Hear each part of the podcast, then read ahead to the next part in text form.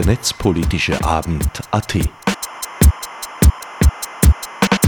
Keynotes, Kommentare, Diskussionen zu Themen und Fragestellungen der digitalen Gesellschaft.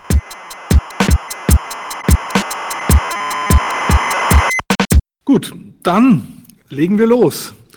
Herzlich willkommen alle zu Hause vor den Bildschirmen. Äh, mein Name ist Leonard Dobusch und äh, ich bin heute äh, hier im Internet beim 50. Netzpolitischen Abend AT, also der österreichische Variante des Netzpolitischen Abends. Mit mir eingefunden im Big Blue Button, das freundlicherweise von der Hochschule in Vorarlberg von Roland Altschon Scheidel gehostet wird und damit Open Source getrieben sind. Und die werden sich vielleicht selbst dann auch ganz kurz vorstellen. Barbara Wimmer, Markus Beckedahl ist uns zugeschaltet aus äh, Berlin und Claudia Garat, auch aus Wien nehme ich an, äh, wir vier werden heute diesen Jubiläums-netzpolitischen Abend bestreiten. Es ist ein ganz multiples Jubiläum, äh, nämlich es ist der 50. netzpolitische Abend äh, in Österreich. Es ist äh, der fünfte Geburtstag und zwar auf den Tag genau, das heißt vor fünf Jahren, am 3. Dezember 2015 hat der erste netzpolitische Abend AT stattgefunden damals ohne Pandemie analog im MetaLab. Und äh, es ist auch die Woche, in der in Berlin, nämlich zwei Tage davor, der 100. Netzpolitische Abend, das Vorbild, wenn man so will, aber dafür reden wir dann gleich, in äh, Berlin stattgefunden hat. Kurze Vorstellrunde und äh, ich würde euch bitten, äh, vielleicht sagt er kurz, was ihr mit dem Netzpolitischen Abend auch verbindet, Barbara, Claudia und vielleicht zum Schluss dann der Markus, der quasi eigentlich die längste Geschichte mit dem Netzpolitischen Abend hat von allen. Ja, dann fange ich mal an. Äh, ich kann mich noch ganz genau erinnern, wie das vor fünf Jahren war. Mein Name ist Barbara Wimmer und ich habe den ersten netzpolitischen Abend vor fünf Jahren im MetaLab moderiert.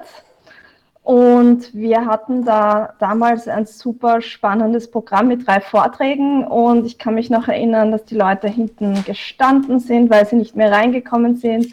Viele waren zum allerersten Mal in ihrem Leben im MetaLab, dem Hackerspace äh, hinterm Rathaus.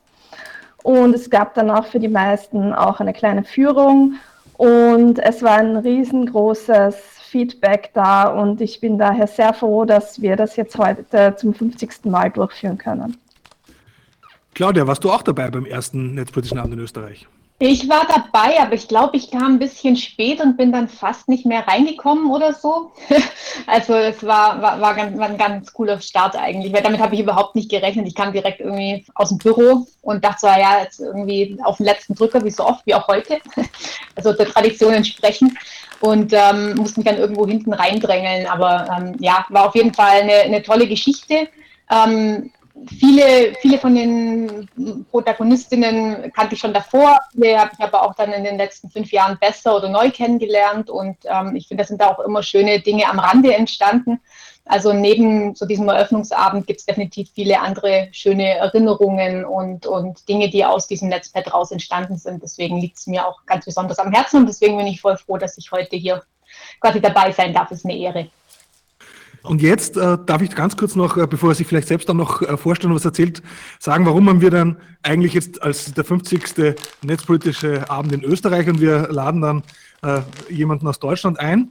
Äh, es ist aber nicht irgendjemand, äh, die, ich bin sicher, alle hier äh, kennen ihn. Er hat auch der, er ist auch derjenige, der über den Twitter-Handle at Netzpolitik verfügt.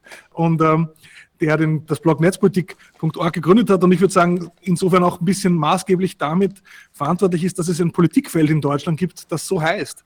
Markus Beckedahl ist sein Name und er war auch mitverantwortlich, aber Mitgründer der Digitalen Gesellschaft e.V., einem gemeinnützigen Verein, den er mitgegründet hat, der in Deutschland das Format des netzpolitischen Abends erfunden hat. Und äh, das Format ist jetzt nicht äh, besonders avantgarde-mäßig. Es ist, es ist einfach diese Idee, drei Kurzvorträge, keiner zu lang, so dass man auch quasi einen Vortrag mal aushält, der jetzt nicht vielleicht der spannendste ist, aber dafür gleichzeitig auch Vorträge hört, auf sich einlässt, die man sicher nie angehört hätte, wenn es nur ein Vorgetrag gewesen wäre, weil man von, vom Titel her nie gedacht hätte, dass das überhaupt spannend sein kann.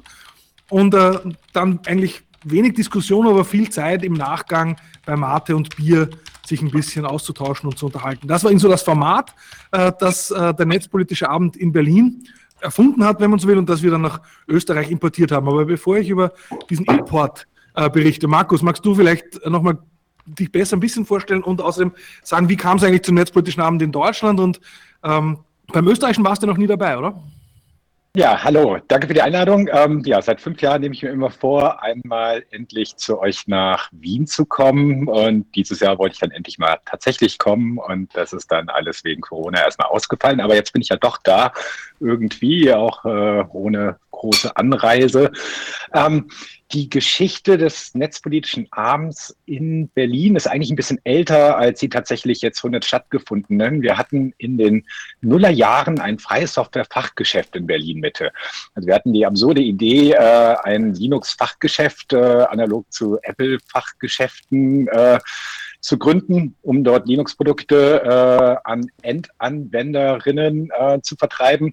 Das Problem war die ganze Zeit, also entweder gab es keine Linux-Produkte für Endanwenderinnen oder es gab keine Endanwenderinnen, die Linux-Produkte haben wollten, aber wir hatten als Kollateralschaden einen Veranstaltungsraum der eigentlich dieser New Thinking Store war, wo wir dann abends immer unsere ganzen Bürosachen in die Küche geräumt haben, um dann dort äh, den Webmontag ab 2006 durchzuführen, der so ein ähnliches Format war. Also wir hatten uns damals vorgenommen, vier Kurzvorträge. Eigentlich ging es darum, einmal im Monat alle Menschen zusammenzubringen, die sich für irgendwas mit Internet interessierten. Das war so 2006 noch alles eine Blase in Berlin.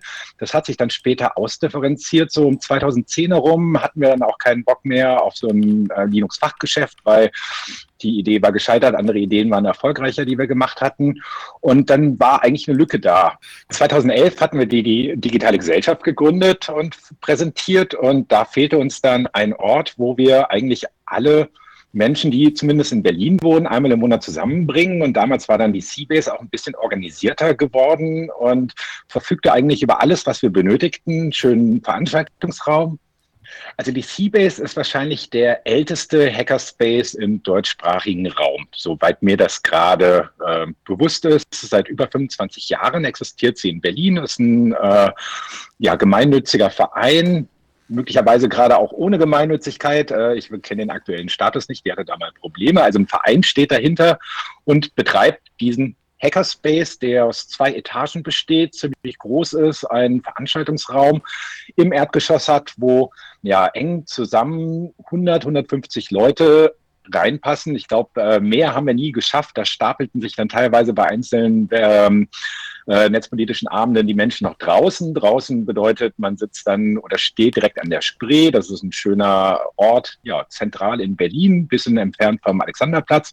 Und die Seabase war halt ab 2011 so professionell, dass man sich darauf verlassen konnte, dass auch tatsächlich, wenn man da einmal im Monat an dem ersten Dienstag eine Veranstaltung macht, auch tatsächlich jemand da war, die Tür öffnete und ähm, man da Vorträge machen konnte. Und wir waren dann ganz überrascht, dass sofort der erste, wo ich dann auch jetzt noch mal in der Retrospektive gesehen habe, du, Leonard, warst auch da mit mir, einer der Vortragenden, dass der die Seabase schon eigentlich komplett gefüllt hatte, das Interesse da war. Und seitdem heißt es eigentlich jeden ersten Dienstag im Monat, abgesehen vom Anfang Januar, wegen CCC-Kongress sind alle krank, da findet das nicht statt. Aber erster Dienstag im Monat kommt die digitale Zivilgesellschaft in Berlin zusammen es gibt zwar kein Buffet wie auf den ganzen Industrie-Lobby-Veranstaltungen, die es mittlerweile zum Thema Internet und Netzpolitik gibt, dafür das bessere Bier, die schöneren Leute und die spannenderen Themen. Ja, die, die schöneren Leute, darüber kann man diskutieren, aber die besseren Getränke und die coolere Bar auf jeden Fall. Das heißt, eigentlich war das damals auch schon, schon so, eigentlich so ein Treffen, äh, wo die Vorträge zwar wichtig waren, aber natürlich nicht alles. Ich glaube, das ist das, woran der Netzpolitische Abend im Digitalen am meisten leidet. Nicht, dass es keine Möglichkeit gibt, Vorträge zu halten, sondern dieses äh, danach. Und ich, ich glaube, das war auch bei uns immer wichtig. Claudia, Barbara, ich weiß nicht, wie, ihr das seht, aber wir haben immer gesagt, das äh, gemeinsame Bier trinken nach den Vorträgen ist genauso wichtig wie die Vorträge davor. Ja, also das ist, glaube ich, etwas, was auch eben Teil des Konzepts ist und nicht irgendwie so nice to have. Aber vom Ansatz her war es ja in Wien dann eigentlich ganz ähnlich. Wir sind auch in einen Hackerspace gegangen, äh, wo wir gedacht haben, ja, das, äh, dort äh, gibt es einerseits einen Veranstaltungsraum und andererseits können die auch für einen Livestream äh, organisieren, der funktioniert.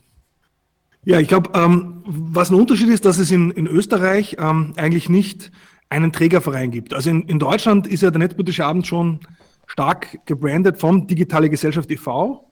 Äh, vielleicht, Markus, kannst du da noch mal auch paar Sätze sagen, Ja, die Digitalgesellschaft haben wir 2011 gegründet. Die Idee dahinter war, quasi mal eine aktivistische Abspaltung von netzpolitik.org vorzunehmen. Netzpolitik.org äh, stand damals quasi vor der Weggabelung, in welche Richtung wir uns entwickeln. Und wir wollten uns mehr in Richtung Journalismus entwickeln, hatten aber gleichzeitig äh, das Gefühl, dass eine kampagnenorientierte digitale Organisation in Deutschland fehlte und haben die damals gegründet und haben damit diverse erfolgreiche oder nicht erfolgreiche Kampagnen durchgeführt, Zerstörerhaftung, Recht auf Remix, was Leonard vor allen Dingen vorangetrieben hatte damals, äh, äh, zu ACTA, was äh, wir in einem riesigen Netzwerk europaweit verhindern konnten, zu ja, Vorratsdatenspeicherung und anderen Themen. Und das ist seitdem quasi der Trägerverein für diesen politischen Abend, was aber dann auch immer mit sehr viel Initiative von Netzpolitik und Org äh, zusammen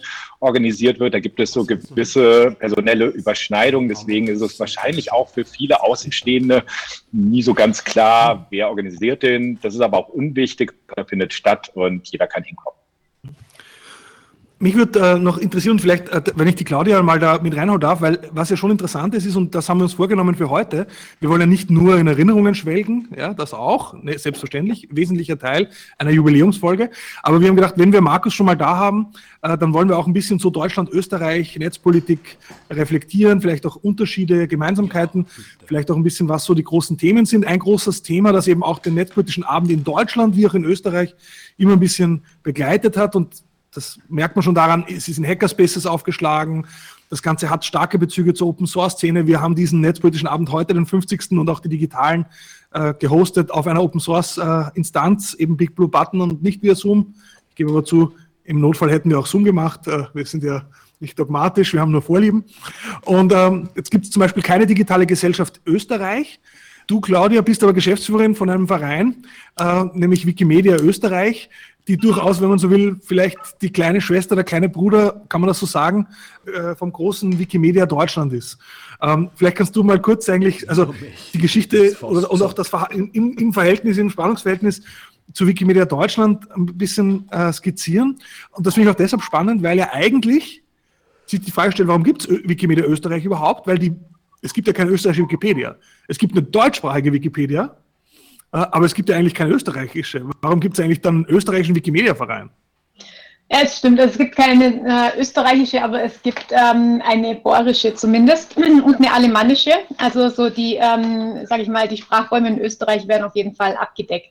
Ähm, aber das ist auch jetzt nicht unsere alleinige Existenzberechtigung natürlich.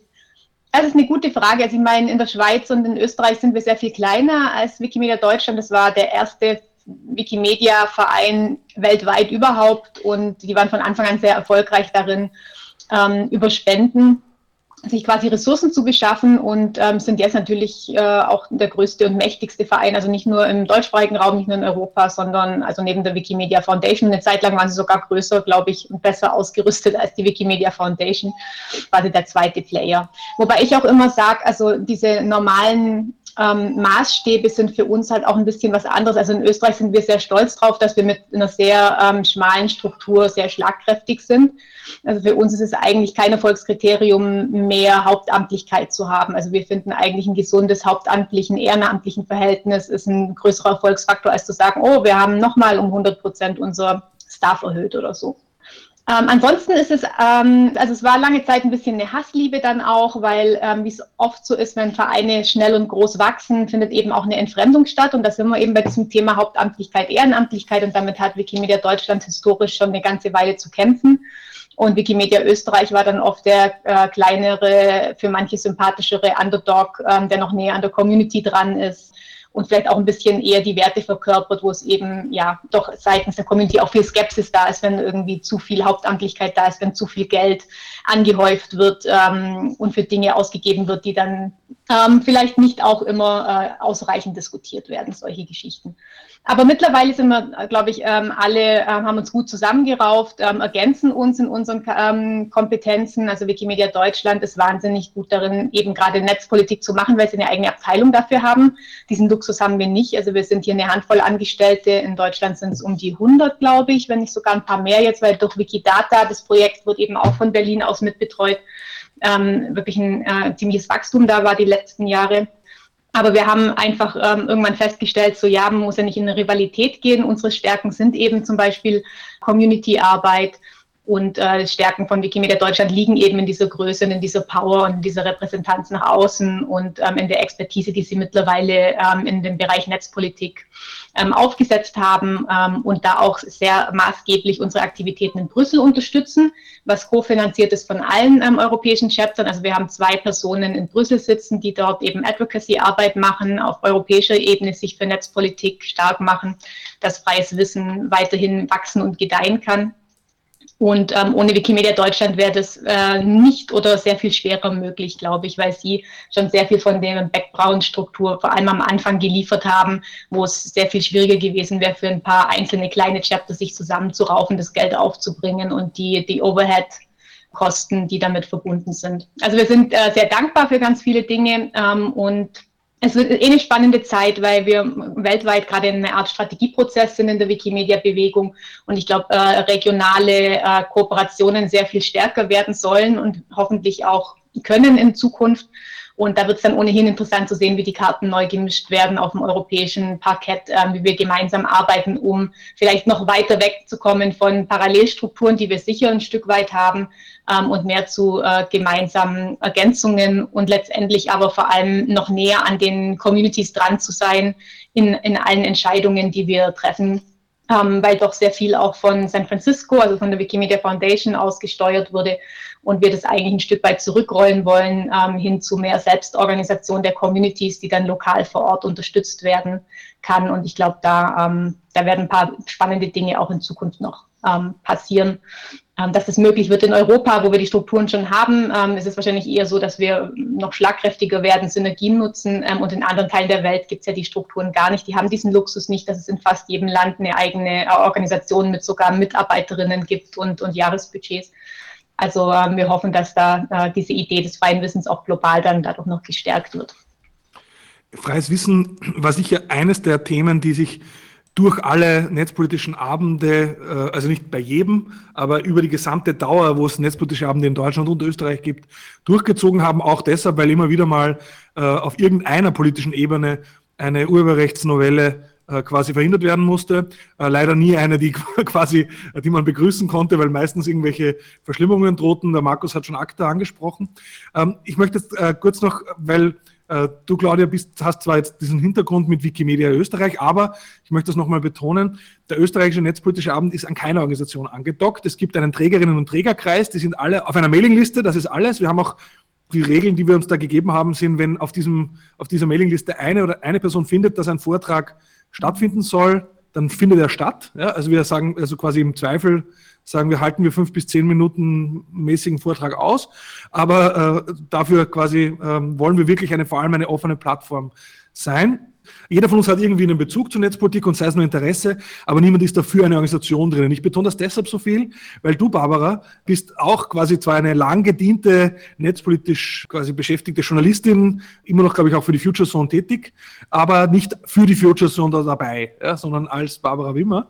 Aber ich äh, frage dich, Barbara, trotzdem auch aus, aus dieser Perspektive, der du eben quasi seit länger als fünf Jahre, länger als es den Netzpolitischen Abend gibt, äh, Netzpolitik in Deutschland und Österreich äh, beobachtet hast, der auch in beiden Ländern auch Vortragende warst und bist.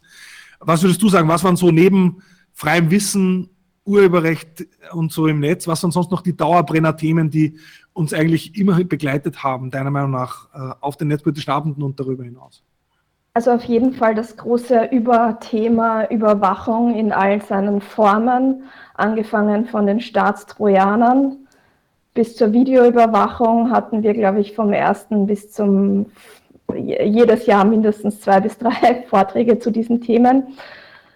Dann waren da natürlich die Upload-Filter, die terroristischen Inhalte im Netz und die große Vorratsdatenspeicherung, die immer wieder kommt. Jedes Jahr. Mindestens. Ein Wiedergänger. Ja. In Deutschland und in Österreich übrigens. Also ich meine, in Deutschland gibt sie es noch, in Österreich ist sie zwar offiziell vom Verfassungsgerichtshof aufgehoben und gibt es derzeit nicht, aber Quick Freeze Verfahren wird immer wieder gefordert und der EUGH kippt es immer wieder. Kannst du kurz sagen, was Quick Freeze ist? Quick Freeze ist sozusagen keine anlasslose Vorratsdatenspeicherung mehr, wo alles von allem gespeichert wird, sondern äh, es soll dann nur, wenn einmal jemand verdächtig ist, dann soll was gespeichert werden dürfen. Also es ist offiziell weniger invasiv, so wird es vermarktet. Markus, ähm, keiner von uns, glaube ich, äh, hat so sehr Netzpolitik in Europa, Deutschland und Österreich spielt da halt manchmal auch mit rein, äh, verfolgt wie du, äh, in den letzten äh, eben fast, äh, nee, es ist schon 20 Jahre fast her, ähm, dass du Netzpolitik.org gestartet hast. Wenn du jetzt da zurückschaust und es wurde bereits angesprochen, auch von Barbara und von Claudia, es gibt so Themen, die kommen immer wieder, ja, also, äh, oder die wird man nicht los, wie die Vorratsdatenspeicherung. Gibt es Themen, wo du sagen würdest, da gab es auch Fortschritte? Äh, oder äh, ist es eigentlich ähm, doch immer nur ein, ein, Abwehrkampf gegen die Ausdehnung von Überwachung oder ja, zum Beispiel beim Datenschutz? Ist das jetzt ein Fortschritt mit der, mit der Datenschutzgrundverordnung oder nicht? Also einfach deine Einschätzung, wenn, man, wenn du so zurückblickst von den Themen, die uns begleitet haben. Wo gibt es da einen Fortschritt oder wo vielleicht eher Rückschritte? Na, also ich komme ja häufig vor wie bei Und täglich grüßt das Murmeltier. Also Barbara hat es gerade auch schon gesagt, was bei euch die Top-Themen waren. Also bei unserem ersten netzpolitischen Abend in Berlin waren die Themen Urheberrecht ist nicht zeitgemäß, das hast du vertreten, äh, Staatstrojaner drohen und die Vorratsdatenspeicherung. Zehn Jahre später könnten wir jeden netzpolitischen Abend mit, das in Urheberrecht ist immer noch nicht zeitgemäß und bringt jetzt auch noch Upload für. Die Staatstrojaner werden ausgeweitet auf alles und nichts. Die Vorratsdatenspeicherung wird ständig irgendwie für illegal erklärt, ist in Deutschland erholt, äh, aber irgendwie da, alle warten darauf, dass der Europäische Gerichtshof zum zweiten Mal darüber entscheidet, vielleicht das Bundesverfassungsgericht auch nochmal ein zweites Mal. Also es sind die ewigen selben Themen. Äh, allerdings gibt es natürlich auch Fortschritte. Also wenn man sich halt anschaut, äh, Europäische Datenschutzgrundverordnung hast du schon genannt.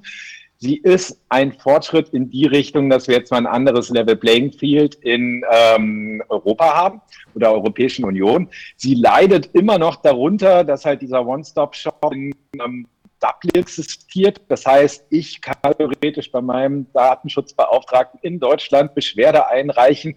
Der reicht die aber weiter nach Irland und der Einzige, der Irland bisher schon erfolgreich durchgespielt hat, kommt aus Österreich, Max Schims. Also Gratulation an Max. Äh, also ihm hat auf jeden Fall die Datenschutzgrundverordnung viel gebracht, uns dadurch auch, indem er für uns sozusagen diesen mühsamen Weg geht. Aber die Datenschutzgrundverordnung ist halt auch nur so gut, wie wir Datenschutzbehörden ausstatten. Und da haben wir natürlich ein Problem, dass äh, ja, es sehr viel ähm, äh, Rechts Sicherheit gibt, äh, sehr viel Beratungsbedarf. Äh, unsere Datenschutzbehörden, zumindest in Deutschland, Österreich kenne ich mich nicht so gut aus, vor allen Dingen mit Juristen besetzt sind. Da fehlen dann noch die Techniker. Äh, Ausnahmen bestätigen die Regel. Und vor allen Dingen fehlt noch die kleine Schwester der Datenschutzgrundverordnung, die E-Privacy-Verordnung, die eigentlich parallel vor fünf Jahren hätte eingeführt werden sollen, die all die Bereiche hätte abdecken sollen, die bei der Europäischen Datenschutzgrundverordnung nicht dabei waren, wie zum Beispiel ein besserer Schutz vor Tracking, bessere Datenschutzvoreinstellungen und dergleichen die ist erfolgreich behindert, sowohl von der ehemaligen österreichischen Ratspräsidentschaft als auch von Verlagen, die gemeinsam mit der Werbeindustrie, mit Google und Sturm gelaufen sind, das Ende der Demokratie angekündigt hatten. Ja, und alles, was geblieben ist, ist, dass äh, wenn wir auf eine Verlagswebseite surfen, immer noch unklar ist, wie viele Dutzende verschiedene Server uns versuchen zu tracken, identifizieren, um uns Werbung äh, maßgerecht auszuliefern. Das ist die Datenschutzdebatte. Es gab ein paar andere Erfolge sozusagen. Die Netzneutralitätsdebatte ist so halb gelöst worden vor fünf Jahren es gibt seitdem gute Regeln, die blöderweise ein Schlupfloch gelassen haben, nämlich die sogenannten Zero-Rating-Schlupflöcher. Das heißt, eigentlich dürfen Telekommunikationsunternehmen nicht mehr einzelne Dienste diskriminieren, aber durch Zero-Rating-Angebote können sie bestimmte Dienste bevorzugen, was natürlich eine Diskriminierung darstellt, aber in der Logik der Politik auch nicht wiederum, weil es nicht auf technischen Wege funktioniert, sondern auf ökonomischen Wege. Das heißt, äh, Telekommunikationsunternehmen bieten jetzt Tarife an, wo dann bestimmte Partnerdienste nicht aufs Datenvolumen ähm, angerechnet werden. In Deutschland ist Datenvolumen noch sehr teuer. Das heißt, diese äh, Pakete verkaufen sich leider gut, weil viele Konsumentinnen kaum eine Alternative sehen, dann äh, mit wenig Geld irgendwie bestimmte Dienste sehen zu können außerhalb von diesen Zero-Rating-Angeboten. Aber ich glaube, der größte Erfolg, den wir in den letzten Jahren sehen konnten, ist, dass wir eine sehr wachsende digitale Zivilgesellschaft erleben in Deutschland wie auch in Österreich. Das heißt, also Strukturen sind wachsende Strukturen, haben sie auch vervielfältigt. Es gibt immer mehr Expertinnen, Organisationen, die sich auf einzelne Aspekte konzentrieren. Das ist ein Vorteil, diese Spezialisierung, aber auch dass alle immer noch sehr vernetzt miteinander arbeiten, gemeinsame Ziele erreichen wollen und wenn es hart auf hart kommt, auch gemeinsam agieren das ist ein schöner Fortschritt und dafür feiern wir uns eigentlich immer noch zu wenig, in Angesicht natürlich all dieser schlimmen Gesetzesvorhaben. Und wir haben in Deutschland gerade wieder eine große Koalition auf den letzten Zielgeraden.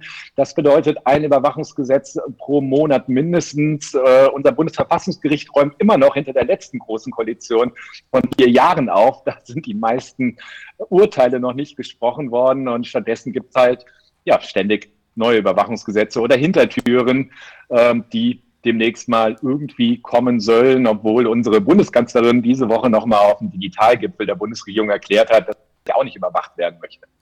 Das finde ich toll, dass sich die überhaupt einmal zu diesem Thema äußert, weil in Österreich bekommt man nicht mal ähm, eine Position vom Innenministerium, äh, obwohl man seit drei Wochen jede Woche mindestens einmal anfragt, wie es denn jetzt eigentlich aussieht mit Verschlüsselung eines äh, der Themen, die uns ja jetzt demnächst wieder auf EU-Ebene beschäftigen werden. Und Merkel stellt sich hin und sagt, sie will nicht überwacht werden. Finde ich irgendwie sehr, sehr also lustig und bei der Gesetzeslage, die sich da abspielt, gleichzeitig auch sehr traurig. Ja, sorry, wenn ich dich mal kurz unterbrechen muss. Also ich würde ja sagen, seid glücklich, dass sich euer Innenministerium nicht äußert. Unser Innenministerium äußert sich die ganze Zeit und äußert sich die ganze Zeit zu neuen Überwachungsgesetzen, die sie auf den Weg bringen also wenn, wenn, wenn, wir, wenn wir jetzt, wir haben zuerst die, die Gemeinsamkeiten zwischen Deutschland und Österreich äh, festgehalten, wo es um so Dinge ging wie zum Beispiel ja, Vorratsdatenspeicherung in all ihren Facetten und Varianten haben wir in beiden Ländern immer wieder. Äh, Urheberrecht sowieso ein europäisches Thema, ähm, wobei da teilweise natürlich die nationalen Umsetzungsdebatten anders laufen, ähm, teilweise mit viel größerer Aufmerksamkeit in Deutschland, aber für auch viel größerem Lobbydruck. Äh, es gibt auch, äh, würde ich sagen, Unterschiede äh, zwischen Deutschland und Österreich. Ein wesentlicher Unterschied äh, ist der, dass wir in Österreich immer noch kein äh, Informationsfreiheitsgesetz haben ja, und auch äh, von einem Transparenzgesetz gar nicht zu reden. Das war auch ein Thema, das uns äh, immer wieder am netzpolitischen Abend beschäftigt hat. Man darf nie vergessen, Österreich ist eigentlich das einzige Industrieland, äh, das äh, nicht nur kein Informationsfreiheitsgesetz, sondern das Amtsgeheimnis in Verfassungsrang hat. Ähm, die aktuelle Regierung hat das auch wieder im Regierungsprogramm diesen Umstand zu ändern. Äh, hatten allerdings die letzten Regierungen, mit Ausnahme der schwarz-blauen Regierung, auch im Programm und es ist nicht passiert. Also es, in mancher Hinsicht ist Österreich sicher hinten nach. Mich würde jetzt noch, ich hätte noch mal gerne eine andere Frage, also jenseits von den Dauerbrenner-Themen, wo wir alle vielleicht auch ein gewisses Gefühl dafür haben, äh, würde mich an alle drei die Frage interessieren. Was waren Themen, wo ihr sagt, die sind eigentlich wichtig, auch netzpolitisch relevant, die sind aber eigentlich äh, zu wenig vorgekommen. Also da gab es vielleicht einmal einen Vortrag, den kann ich mich noch erinnern, aber eigentlich, das war einmal nur ja, von 50. Äh, und eigentlich 50, man muss ja sagen, 50 netzpolitische Abende heißt ja über 100 Vorträge. Ja, das waren ja quasi, also wirklich viele, viele, viele Themen. Ja. Äh, am Anfang haben wir sich auch gedacht, naja, wie, wie, nach, nach, einem Jahr werden uns die Themen ausgehen, aber es ist dann irgendwie doch nicht passiert. Ähm, jetzt, was würdet ihr sagen? Was wären so Themen, äh, die wir vielleicht eher fürs Jahr 2021, vielleicht sogar wenn, wenn, wenn Impfen und so weiter läuft, in, in der zweiten Jahreshälfte oder sogar wieder mal in, im, im MetaLab oder in der Seabase. Welche Themen gehören da auf die Agenda? Und äh, die Frage, die Aufforderung auch äh, an alle, die zuhören, äh, vielleicht, äh, wir würden uns auch äh, interessieren über Vorschläge, wenn ihr die einfach in den Chat schreibt. Aber wer von euch mag, äh, wem von euch fällt da was ein?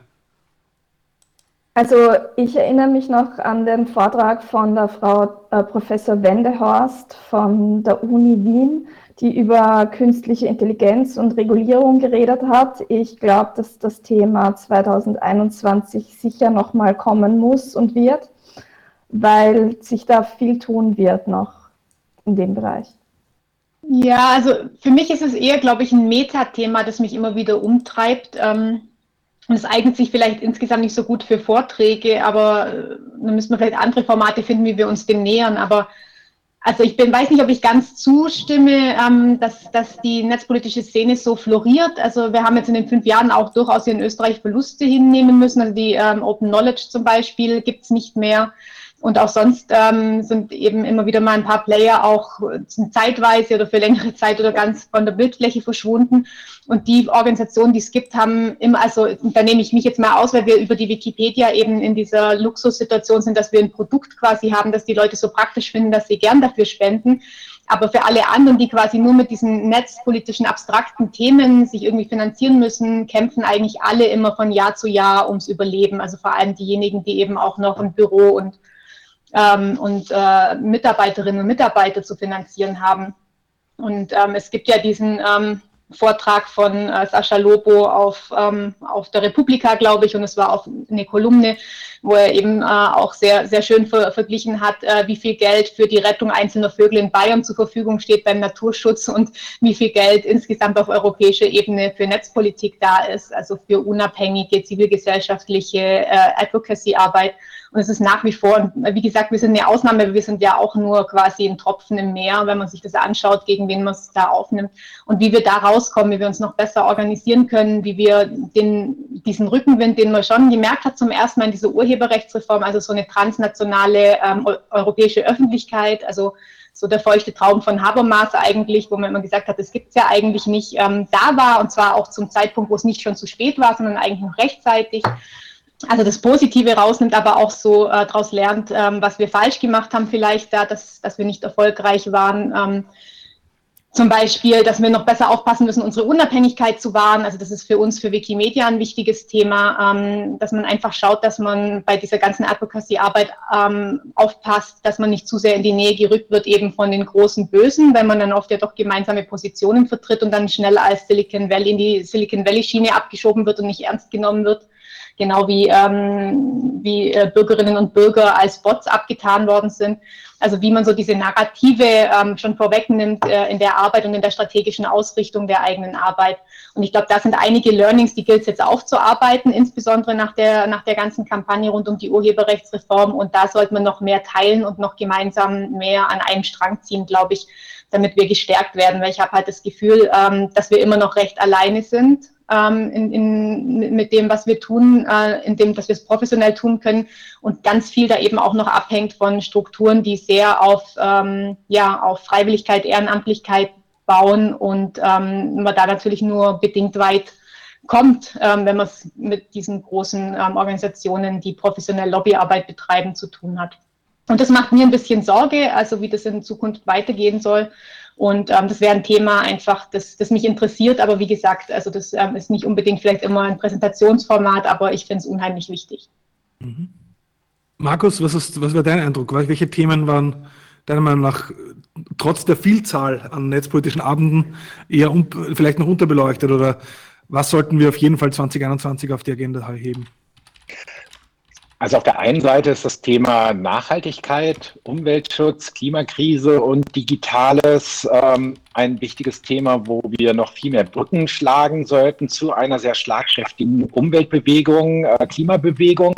Da gibt es sehr viele Parallelen sozusagen, wo man einfach ja, Verbündete finden kann. Und ich glaube, eine Chance für die netzpolitische Bewegung wäre auch noch immer mehr noch mit anderen sozialen Bewegungen, mit anderen Organisationen, die, sagen wir mal, jetzt nicht aus dem klassischen netzpolitischen Kernbereich kommen, zusammenzuarbeiten, um zu schauen, wo findet man Gemeinsamkeiten, um auf bestimmte gesellschaftliche äh, ja, Debatten äh, eingreifen zu können, auf Missstände hinweisen zu können und ja, einfach mal die Ressourcen zusammenwerfen zu können. Und ich glaube, äh, genau dafür ist auch der Netzpolitische Abend eigentlich ein sehr gutes Format, weil da kann man eben mal auch Leute einladen und dann äh, sind die zum ersten Mal in einem Hackerspace und dann kommen die zum ersten Mal mit Leuten in Kontakt, äh, die man so vorher gar nicht gekannt hätte. Ich gebe zu übrigens, äh, um das mal laut zu sagen, ich war auch zum ersten Mal im MetaLab äh, beim ersten netzpolitischen Abend. Äh, also ich, ich war auch vorher da noch nie und war dann eher erstaunt, wie nah das MetaLab am Rathaus ist, äh, nämlich wirklich einen Steinwurf entfernt. Äh, also das ist auch wieder so österreichisch, äh, finde ich, dass quasi ja, dass eigentlich der Platz für so einen Hackerspace, also absolut erste Lage ist. Wir haben einige äh, Kommentare, ich werde jetzt kurz auch mit in die Diskussion reinwerfen im Chat über Themenwünsche.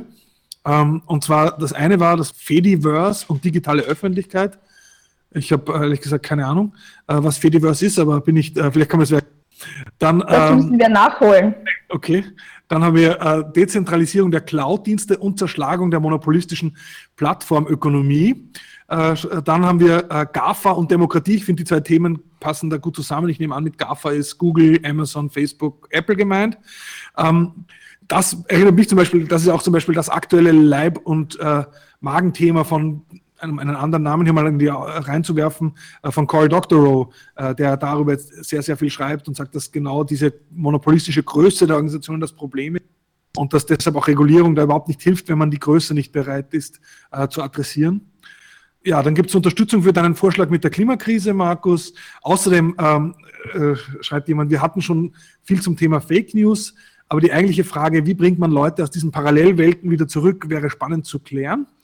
Ja, ich würde auch sagen, außerdem diese Parallelwelten sind ja weniger als nur Fake News, sondern das ist halt wirklich diese umfassenden Verschwörungserzählungen. Äh, und ich finde, das hat dann trotzdem mit Netzpolitik auch was zu tun. Ich, ich kenne selbst inzwischen auch einfach Leute, die da wirklich abgerutscht sind. Also das hat echt was Sekt, was man früher so mit sektenhaftig, wo man sagt hat, Leute, wenn, man muss die irgendwie wieder rausholen und die aus, aus, aus Sektenumgebungen rausholen. Aber jetzt ist das äh, schon auch ein, ein Phänomen, das mir zumindest meiner Erfahrung nach wirklich äh, auch ein, ein, Problem ist. Dann haben wir ähm, noch Vorschlag Right to Repair. Da gibt es ja jetzt auch gerade aktuell ähm, eine Einigung auf europäischer Ebene diesbezüglich, das Recht, ein Recht auf Reparatur zu verankern, glaube ich, oder wenn ich, wenn ich das richtig äh, verfolgt habe. Dann kommt ein Vorschlag. Ich würde gern was, ich finde das echt super. Wir müssen diesen Chat auf jeden Fall nachher sichern. Dann haben wir gleich mal die Themenliste für die nächsten drei netzpolitischen Abende. Äh, ich würde gern was zu Gaia X hören. Äh, für alle, die, die das hier nichts sagt, Gaia X, das passt ein bisschen nicht ganz zur Dezentralisierung der Cloud, aber Gaia X ist ein in Deutschland gerade gestartetes Projekt, äh, die Cloud, ja, es ist eigentlich so eine Art öf halb öffentliche Cloud-Lösung, Anbieter hier in Deutschland zu etablieren, als Ersatz auch für die großen äh, US-Player, wobei man sagen muss, dass jetzt auch in der Entwicklung schon wieder, jetzt ist dann Amazon wieder dabei und dann ist die Frage, äh, was, warum brauchst du das eigentlich noch? Dann haben wir einen Vorschlag, gläserne Arbeitnehmerinnen und Arbeitnehmer Profiling, Ranking äh, in diesem Zusammenhang, vom Crowdworking über Büroorganisation mit äh, Microsoft 365 äh, bis hin zu Smart Glasses in der Fabrik. Ja, äh, Vorschlag, wir könnten nochmal Cory Doctorow einfach einladen. Ich glaube, da müsste uns der Markus die Schiene legen. Äh, also, aber ich wäre natürlich total dafür, äh, Cory Doctorow mal einzuladen. Ja, ähm, da war zum Beispiel auch das Thema eben postfaktisches Zeitalter und das bringt mich vielleicht dann doch nochmal dieses Thema Fake News zurück eigentlich zu, zu Claudia, jetzt als Repräsentantin von, von Wikimedia und damit auch äh, ja, warum ist eigentlich die Wikipedia so robust gegenüber diesen ganzen Verschwörungstheorien, während man das Gefühl hat, die herkömmlichen Medien sind weniger robust äh, diesen Erzählungen gegenüber? Weil selbst wenn sie, äh, selbst wenn sie dann irgendwie in Artikeln schreiben, das stimmt ja gar nicht, äh, pappen sie es zuerst mal in die Headline und verbreiten es dadurch eigentlich noch weiter. Ähm, wieso, ist, wieso, wieso, wieso hat eigentlich äh, Wikipedia kein Problem äh, mit diesen äh, Verschwörungstheorien oder keines oder mein Eindruck ist, Wikipedia ist eigentlich ein Bollwerk, äh, das, äh, das, das nicht sehr wirklich betroffen ist von diesem Problem. Wir haben eine recht wehrhafte Community, aber ich muss sagen, also die Wikipedia, es gibt ja quasi verschiedene Wikipedien, ne? also verschiedene Sprachversionen, wie wir vorher schon gesagt haben. Ich sage jetzt mal, die borische und die alemannische sind vermutlich anfälliger. Also ich, nicht, dass ich jetzt Leuten äh, the wrong idea geben möchte, aber sind vermutlich anfälliger für Fake News auf Alemannisch ähm, weil einfach die Community, die dort schreibt, sehr viel kleiner ist. Die deutschsprachige, die englischsprachige das stimmt schon, ähm, da sind die ähm, Community-Mechanismen recht robust. Da gibt es genug Leute, die einfach ein Auge ähm, auf die Inhalte haben und dahinterher sind. Was aber nicht heißt, dass es nicht ähm, ein zunehmend großes Problem wird, vor allem wenn eben große Player wie YouTube dann ihr Problem lösen, indem sie sagen, ja, äh, Leute, geht selber Fact-checken auf, äh, auf Wikipedia, wenn ihr euch nicht sicher äh, seid, ob äh, Inhalte drin sind. Und da hat ja auch ähm, Catherine Mayer, die geschäftsführende Foundation, auch mal einen offenen Brief geschrieben, ähm, dass das halt so nicht geht, dass unsere Ehrenamtlichen quasi die Bürde tragen für alle großen äh, Inhaltsplattformen im, im Internet. Ähm, ohne dass man jemals was dafür äh, zurückbekommt. Also man kann, ähm, man kann das quasi auch nicht unendlich fortsetzen, weil genau solche Ankündigungen oder solche ähm, Tipps äh, von den großen Plattformen führen natürlich dazu, dass ähm, mehr, mehr und mehr von diesen Verschwörungstheoretikern auch versuchen, ähm, ihre Inhalte auch auf die Wikipedia zu bekommen. Und in der deutschsprachigen Wikipedia, wo es Mechanismen gibt, dass die ersten hunderte von Edits erstmal gar nicht live gehen, bevor es nicht jemand gesichtet hat, ähm, tut man sich natürlich leichter. Es gibt aber durchaus Wikipedia-Projekte, die extrem zum Beispiel unter rechtsradikalen Narrativen zu leiden hatten über Jahre. Also die kroatische Wikipedia ist so eins der prominentesten Beispiele, weil es viel zu wenig Menschen gibt, ähm, die dann dagegen ankommen können. Also es ist äh, schon auch ein Problem. Es kommt immer darauf an, wo man hinschaut. Und ähm, es ist auch durchaus was, was uns beschäftigt, wie wir in Zukunft damit umgehen, wenn der Wissensberg immer mehr wächst, immer mehr Artikel entstehen, die dann gewartet werden müssen, während auch in den großen Projekten schon eine, durchaus auch eine Stagnation von, ähm, von Freiwilligen und Ehrenamtlichen zu verzeichnen ist, die sich um diese Dinge kümmern, wo wir dann wieder auch wieder vor der eigenen Haustür kehren müssen. Ähm, sind wir ähm, offen genug für, für neue Menschen, ähm, die es wirklich ernst meinen und mittun möchten ähm, und sich äh, bei uns einarbeiten möchten, mithelfen möchten. Ähm, und da sind wir dann vielleicht manchmal auch mit den Qualitätskriterien, gerade auch in der deutschsprachigen Wikipedia, auf eine Art auch aus, übers Ziel hinausgeschossen, vielleicht wenn das Regelwerk so komplex ist mittlerweile, dass es für Neulinge kaum noch möglich ist, da durchzusteigen und wenn es dann auch recht ähm, unempathisch äh, verfolgt wird, was man auch wieder verstehen kann, weil es gibt eben diese Vandalismusjäger, die machen den ganzen Tag nichts anderes, dass denen manchmal der Nerv ausgeht, ähm, ist, ist klar. Aber es führt natürlich auch dazu, dass die Community stagniert oder sogar schrumpft über die Zeit. Also es ist schon ein Thema und ein ähm, eine Gefahr, die durchaus am Horizont ist, mit der wir uns auseinandersetzen müssen auf verschiedenen Ebenen. Man darf sich darauf nicht ausruhen, auf diesem äh, guten Gefühl, dass es ja noch die Wikipedia im Internet gibt. die wird schon richten. Wie ist, wie ist da die Diskussion in Deutschland äh, zu diesem Thema, auch auf den netzpolitischen Abenden? War, nehme ich an, gab es dazu auch schon was? Wie ist, dein, wie ist deine Einschätzung, Markus? Was, was wäre eigentlich das Wichtigste, das man tun müsste, könnte zum Thema äh, ja, neue Verschwörungstheorien von, von QAnon und Co. Ich glaube, das ist die größte Herausforderung, vor der wir im Moment stehen. Das Internet hat quasi die Büchse der Pandora geöffnet. Wir fanden das alles früher total toll, dass jeder auf einmal schreiben und kommunizieren konnte. Und wir sehen jetzt durch diese ganzen Verschwörungserzählungen, dass es halt auch ähm, sehr viele Teile der Gesellschaft gibt, die immer noch sehr klein sind, die aber immer größer werden, die einfach nach anderen Regeln spielen, quasi ihre eigenen Regeln aufstellen, ähm, ja, skrupellos vorgehen, die Mechanismen bei den großen Plattformen vorfinden, die die sehr gekonnt bespielen können. Und das hat natürlich alles Auswirkungen auf die Meinungsfreiheitsdebatte. Ne? Auf der einen Seite ist Meinungsfreiheit ein sehr wichtiges Gut, aber wenn diese Meinungsfreiheit dafür genutzt wird, die Meinungsfreiheit anderer einzuschränken, dann haben wir ein Problem und das müssen wir lösen. Und dafür gibt es keine einfachen Lösungen. Wir verstehen das Problem auch erst allmählich, um zu Lösungen zu kommen, die in der Zukunft hoffentlich so wenig wie mögliche Grundeinschränkungen mit sich bringen, aber trotzdem ja quasi eine zivilisiertere Debatte ermöglichen. Und ich glaube, da gibt es auch noch nicht die Antworten drauf, weil wir erst allmählich verstehen, dass es da ein Problem gibt. Und diese Verschwörungstheoretiker ja da gibt es viele Ratgeber, wie man mittlerweile individuell einzelne Menschen zurückholen soll. Aber das ist dasselbe wie mit Counterspeech in sozialen Medien. Ich meine, wer hat die ganze Zeit die ganzen Verschwörungstheoretiker um einen herum in den Timelines und so weiter Händchen zu halten äh, und versuchen davon zu überzeugen, dass sie jetzt irgendwie irgendwelchen Märchen äh, glauben, die sie immer weiter ins äh, Kaninchen Neste holen, wo sie dann irgendwann so gebrainwashed sind, dass sie möglicherweise dann niemals wieder rauskommen. Also ich bin da auch je nach Tageslaune äh, und Tageszeit äh, ratlos äh, bis optimistisch oder sehr pessimistisch. Barbara, Barbara jetzt äh, sozusagen, ich weiß jetzt, Markus ist inzwischen längst auch schon angekommen als Journalist mit Presseausweisen zum deutschen und europäischen Parlament.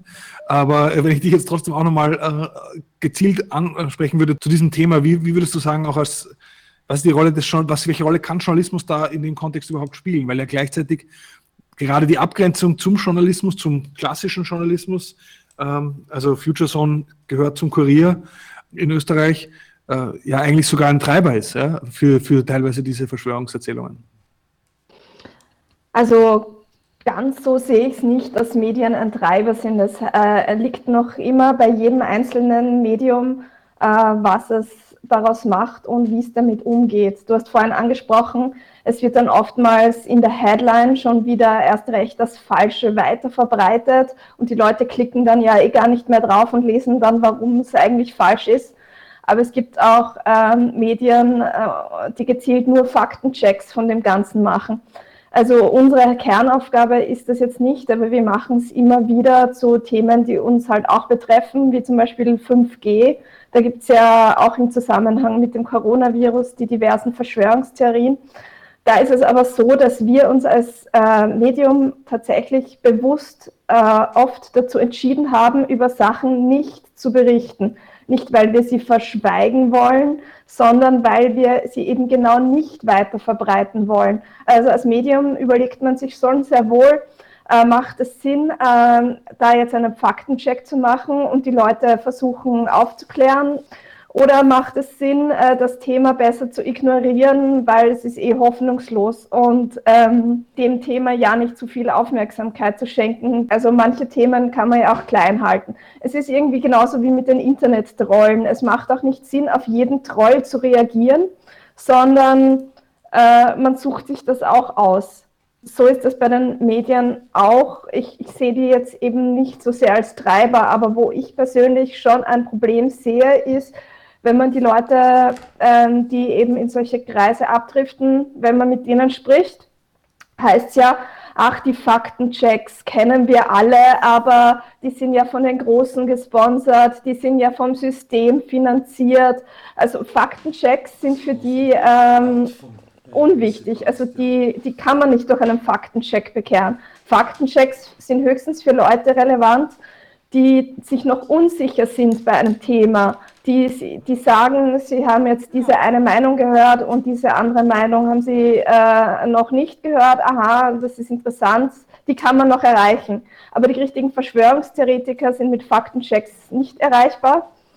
Was ich aber auch noch zu dem Thema anfügen muss, äh, eines der großen Probleme ist hier ja, dass wenn man dann mal in so einem Kreis äh, drinnen ist, äh, ist es extrem schwer, da wieder rauszukommen und zwar, weil äh, man dann immer wieder mehr und mehr und mehr eingeblendet bekommt von, von demselben Scheiß. Also wenn man sich einmal für ein bestimmtes Thema interessiert, bekommt man immer wieder das, dieses Thema in die Timeline reingespuckt und immer wieder dieselben Verschwörungstheorien und unterschiedliche Leute.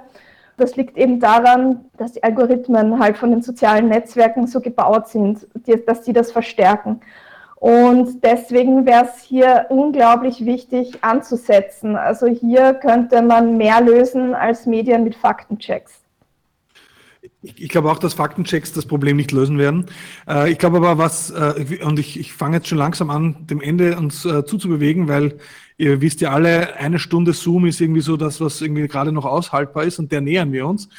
Ich möchte vielleicht aber auch, um nicht mit diesem Blick, dass irgendwie äh, diese, diese Verschwörungsthemen da auf, oder Mythen auf dem Vormarsch sind, und das, glaube ich, äh, ist unbestreitbar so, äh, in mancher Hinsicht nicht nur enden, sondern vielleicht auch und da nochmal aufgreifen, was da im Chat als Beispiel kam. Da hat jemand geschrieben, äh, dass äh, zwar nicht unbedingt ein Themenvorschlag ist, aber ich gehöre keiner, Anführungszeichen, Nerd-Szene an und bin aufgrund feministischer Themen wie zum Beispiel Hass im Netz und weiblichen Vortragenden, die ich aus anderen Zusammenhängen kannten, zum Netzbett gekommen. Und ich glaube, das ist, glaube ich, mindestens so wichtig, eben andere Themen, dass wir breit bleiben, vielleicht sogar noch breiter werden, auch in unserem Verständnis, was alles Netzpolitik ist, in dem Maße, in dem Digitalisierung zu einem gesellschaftlichen Phänomen wird, das in jedem Bereich eine Rolle spielt, ist das, glaube ich, auch etwas, was einfach angesagt ist, dass wir uns hier noch breiter aufstellen. Ein weiterer Vorschlag auch, äh, ich fand ein Fokus auf, äh, wäre der Fokus auf integrative und antirassistische Themen ich glaube, auch das war jetzt sicher noch kein Schwerpunkt bei den netzpolitischen Abenden, die wir bisher hatten. Nicht, dass das nicht vorkam, aber es war, es war nicht, wir hatten zum Beispiel auch mal was zu Predictive Policing und so weiter, was da durchaus Bezüge hat dazu, aber es war nicht im, im Fokus. Und ich glaube, das sollten wir uns auf jeden Fall äh, vornehmen. Wir machen noch äh, eine Schlussrunde hier, eine kurze, knackige mit jeder und jede von euch sagt, als Thema formuliert, ja, äh, einen Vortrag, den ihr euch wünschen wollt für fürs nächste Jahr 2021. Markus? Ja, ich würde mal sagen, also den Vortrag, den ich dann nächstes Jahr bei euch halten werde, wenn diese Pandemie mal vorbei ist, das, äh, wo ich inhaltlich noch nicht genau weiß, worüber ich dann sprechen würde, aber darauf würde ich mich am meisten freuen. weil damit wäre dann die Pandemie hoffentlich insofern vorbei, dass ich halt mal nach Wien reisen könnte. Wir werden dich beim Wort nehmen. Also das steht jetzt schon fest. Also der Deal ist quasi, sobald du wieder nach Wien fliegen darfst, organisieren wir, äh, also ich, ich, ich plätsche hiermit, äh, oder mit der Bahn, wie auch immer, äh, ich, ich, ich plätsche hiermit, dass ich mich an den Kosten deines Zugtickets beteiligen werde, weil wir haben ja kein Budget, aber das wird es mir wert sein. Gut, also das heißt, wir haben zwar noch kein Thema, aber wir haben einen Vortragenden. Oftmals ist der Vortragende wichtiger wie das Thema. Ähm, zumindest, also, dass wir Leute haben, die, die dann bereit sind, auch hier so einen Abend dafür zu opfern, wenn man so will. Claudia, Barbara, wer von euch beiden hat noch ein Thema? Ähm, ich mache mal weiter. Ähm, also zu dem Thema, was wir schon gesagt haben, generell Verschwörungstheorien etc., hat ja Katascha ein tolles Buch rausgebracht, erst vor einiger Zeit. Also das wäre irgendwie absolutes Traumline-up, wenn wir sie gewinnen könnten, vielleicht über, über dieses Buch zu sprechen. Ähm, gerne auch in Verbindung oder stattdessen Natascha Strobel. Ähm, auch zu dem Thema hatte ich schon mal versucht, äh, für uns an Land zu ziehen, aber bin gescheitert. Aber vielleicht hat jemand anders ja noch bessere Kontakte zu ihr. Ähm, aber das sind ja auch so NATS-Analyse, ähm, gibt ja mehr als genug ähm, äh, Themen, an die man es anschließen könnte. Es fände ich schön, wenn das auch bei uns mal stattfinden würde. Und dann vielleicht, also ich mache drei, ähm, so äh, wie, wie, Märchen, quasi mein, mein drittes, äh, mein dritter Wunsch wäre, das habe ich auch schon länger versucht mal zu bekommen, ähm, das Thema, und da sind wir auch äh, ein bisschen eher, ähm, sage ich jetzt mal, im feministischen Bereich, also ähm, Daten sammeln, Datenkraken, zum Beispiel bei Menstruations-Apps und anderen ähm, Apps, die äh, eben gerade auch für ein weibliches äh, Publikum gemacht werden und wo auch extrem wenig Aufklärungsarbeit äh, drüber stattgefunden hat. Ich glaube, die ähm, Unsere Barbara kann da ja durchaus einiges dazu sagen. Ich habe auch schon mal ein, zwei andere ähm, Forscherinnen und so dazu angesprochen. Aber das, das finde ich ein super wichtiges Thema, weil ich einfach merke, ich habe ein, ein, Baby bekommen dieses Jahr und ähm, von meiner Gynäkologin angefangen über andere Mütter. Das ist einfach bei niemandem auf dem Radar, ja, also außerhalb dieser Blase. Und das kann es halt nicht sein, wenn man sieht, was man für sein Kind von der Schwangerschaft angefangen theoretisch da schon an Daten preisgibt, an Gesundheitsdaten, wird es einem wirklich schlecht. Ähm, und das wäre so aus meiner persönlichen Perspektive gerade auf jeden Fall ein Thema, wo ich einfach, weil ich möchte, dass es mehr noch ähm, prominent gefeatured wird, einfach schön wäre, wenn ich dann auf diesen Vortrag auf unserem Netzwerkblog oder in unserem Radioarchiv dann äh, verweisen könnte an diese ganzen ähm, Personen, die ich immer versuche, äh, ansonsten privat zu bekehren. Da darf ich gleich zwei Punkte kurz anfügen. Erstens, danke nochmal, ich habe es nämlich vergessen, ich habe mir ganz fest vorgenommen, äh, mehrfach heute hinzuweisen auf das umfassende Vortragsarchiv. Also es ist ja nicht so, dass diese 50 Vorträge gehalten wurden, wie auch im Chat stand, bis auf, die, bis auf den ersten netzpolitischen Amt gibt es von quasi allen sogar Videos oder zumindest Audioaufzeichnungen im Netz. Es gibt das umfassende Archiv auf der Seite netzpur.at und äh, dort äh, sind diese ganzen Vorträge auch zum Nachschauen. Äh, das ist also wirklich ein umfassender Brief. Und das Zweite, es gibt im Chat jubelnde Zustimmung für deinen Natascha Strobel-Vorschlag. Äh, und da kann ich, ich sitze ja hier gerade im Momentum-Institutsbüro äh, und Natascha ist ja eine ähm, Kolumnistin bei uns. Also ich kann natürlich nicht für sie sprechen, aber ich, ich bin zuversichtlich, dass ich sie gewinnen kann. Und vor allem, wenn ich ihr sagen kann, dass hier, sie so gern gesehen werden würde. Dann, Barbara, last but definitely not least.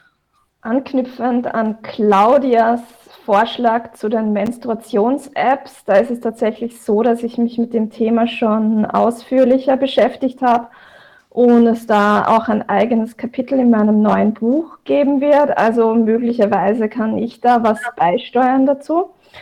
Ansonsten inhaltlich ähm, lese ich da gerade im Chat die Folgen von Covid für die Netzpolitik, äh, in Klammer die positiven Folgen, Klammer zu, das wäre sicherlich auch spannend. Ich persönlich würde mir wünschen, dass es bald eine Impfung gibt und dass wir uns bald wieder live treffen können. Ich glaube aber, dass das noch ein bisschen länger dauern wird, als wir jetzt gerade hoffen. Und äh, sonst würde ich gerne mal noch die Adrian Fichter einladen aus der Schweiz. Ähm, das ist auch eine Journalistin, die über die Digitalisierung schreibt und die ähm, beschäftigt sich mit der Schweizer Perspektive, weil was mir immer aufgefallen ist, aus der Schweiz haben wir äh, bisher, glaube ich, einen Vortrag gehabt, aber da ist auch sicher noch ein bisschen so, um diesen Kreis Deutschland, Österreich, Schweiz ein bisschen zu schließen, wäre das vielleicht auch nicht schlecht. Gut, das klingt super. Ich bin ehrlich gesagt total happy, dass wir jetzt am Ende nochmal so viele coole Vorschläge hatten, weil das, meiner Meinung nach ist das Jahr eigentlich fast schon vorausgeplant vor allem aber, und das war sicher auch ein Ziel, äh, könnte das ja eigentlich auch, macht das schon richtig Lust drauf, egal ob es jetzt eher virtuell oder eher äh, in, vielleicht doch irgendwann wieder MetaLab sein wird. Abgesehen davon, Hybrid war es ja immer. Ja? Also es war ja immer schon die Möglichkeit, auch wer es nicht ins MetaLab schafft. Das Einzige, was halt, und das bringt mich jetzt wirklich zum Abschluss hier, was halt fehlt, dieser Kernbestandteil, dieser informelle äh, Teil. Und äh, ich werde jetzt deshalb auch äh, offiziell äh, den einleiten und meinen Club Mate jetzt öffnen und äh, anstoßen, virtuell zumindest, auf den fünften Geburtstag des Netzpolitischen Abends, auf die 50. Folge, nachträglich auf die 100. in Deutschland. ja, und nochmal Danke sagen. Und zwar, ich möchte jetzt zum Abschluss ähm, Danke sagen für Markus, dass er sich, und er hat vorher gesagt, er ist eigentlich nicht ganz fit, ähm, und dass er sich trotzdem jetzt hier diese Stunde äh, oder ein bisschen gute Stunde Zeit genommen hat für uns und äh, dabei war. Danke dafür. Äh, ich möchte aber vor allem noch Danke sagen an die Leute, die man nicht so sieht, weil sie nicht moderieren zum Beispiel oder weil sie nicht vorgetragen haben bislang, aber die eigentlich quasi am allermeisten leisten teilweise für diesen netzpolitischen Abend. Das sind so Leute wie zum Beispiel, und ich werde sicher wen vergessen, da möchte ich mich jetzt schon entschuldigen. Ja. Aber wen ich erwähnen möchte, ist der Herbert Gauer. Äh, dann gab es Leute wie zum Beispiel äh, den Sonstwer, jetzt in den Digitalzeiten Unterstützung beim Roland Alt und Scheidel, der die Blue Button Instanz installiert hat. Ich möchte mich bedanken bei den Leuten im MetaLab, die äh, eben uns dort gehostet haben. Und das möchte ich auch nochmal sagen, wie gesagt, Netz, Netzpolitischer Abend.at ist ein Projekt ohne Budget, äh, das ausschließlich davon lebt, dass Leute in ihrer Freizeit sich Zeit nehmen, das zu organisieren und eben auch dann Zeit nehmen, hinzukommen. Vorträge zu halten. Ja, ich höre schon auf. Aber ich finde, äh, es ist ein, sehr angenehmes äh, Umfeld und ich äh, hoffe mir, wir schaffen noch äh, weitere 50 äh, Folgen. Das wäre es jetzt für diese Jubiläumsfolge. Und äh, ja, äh, ich äh, hoffe, wir sehen uns bald wieder, entweder virtuell oder analog. Sie hörten Mitschnitte vom Netzpolitischen Abend AT. Details und Programmvorschau im Internet unter netzpolitischerabend.wordpress.com. Gestaltung der Sendung Herbert Gnauer.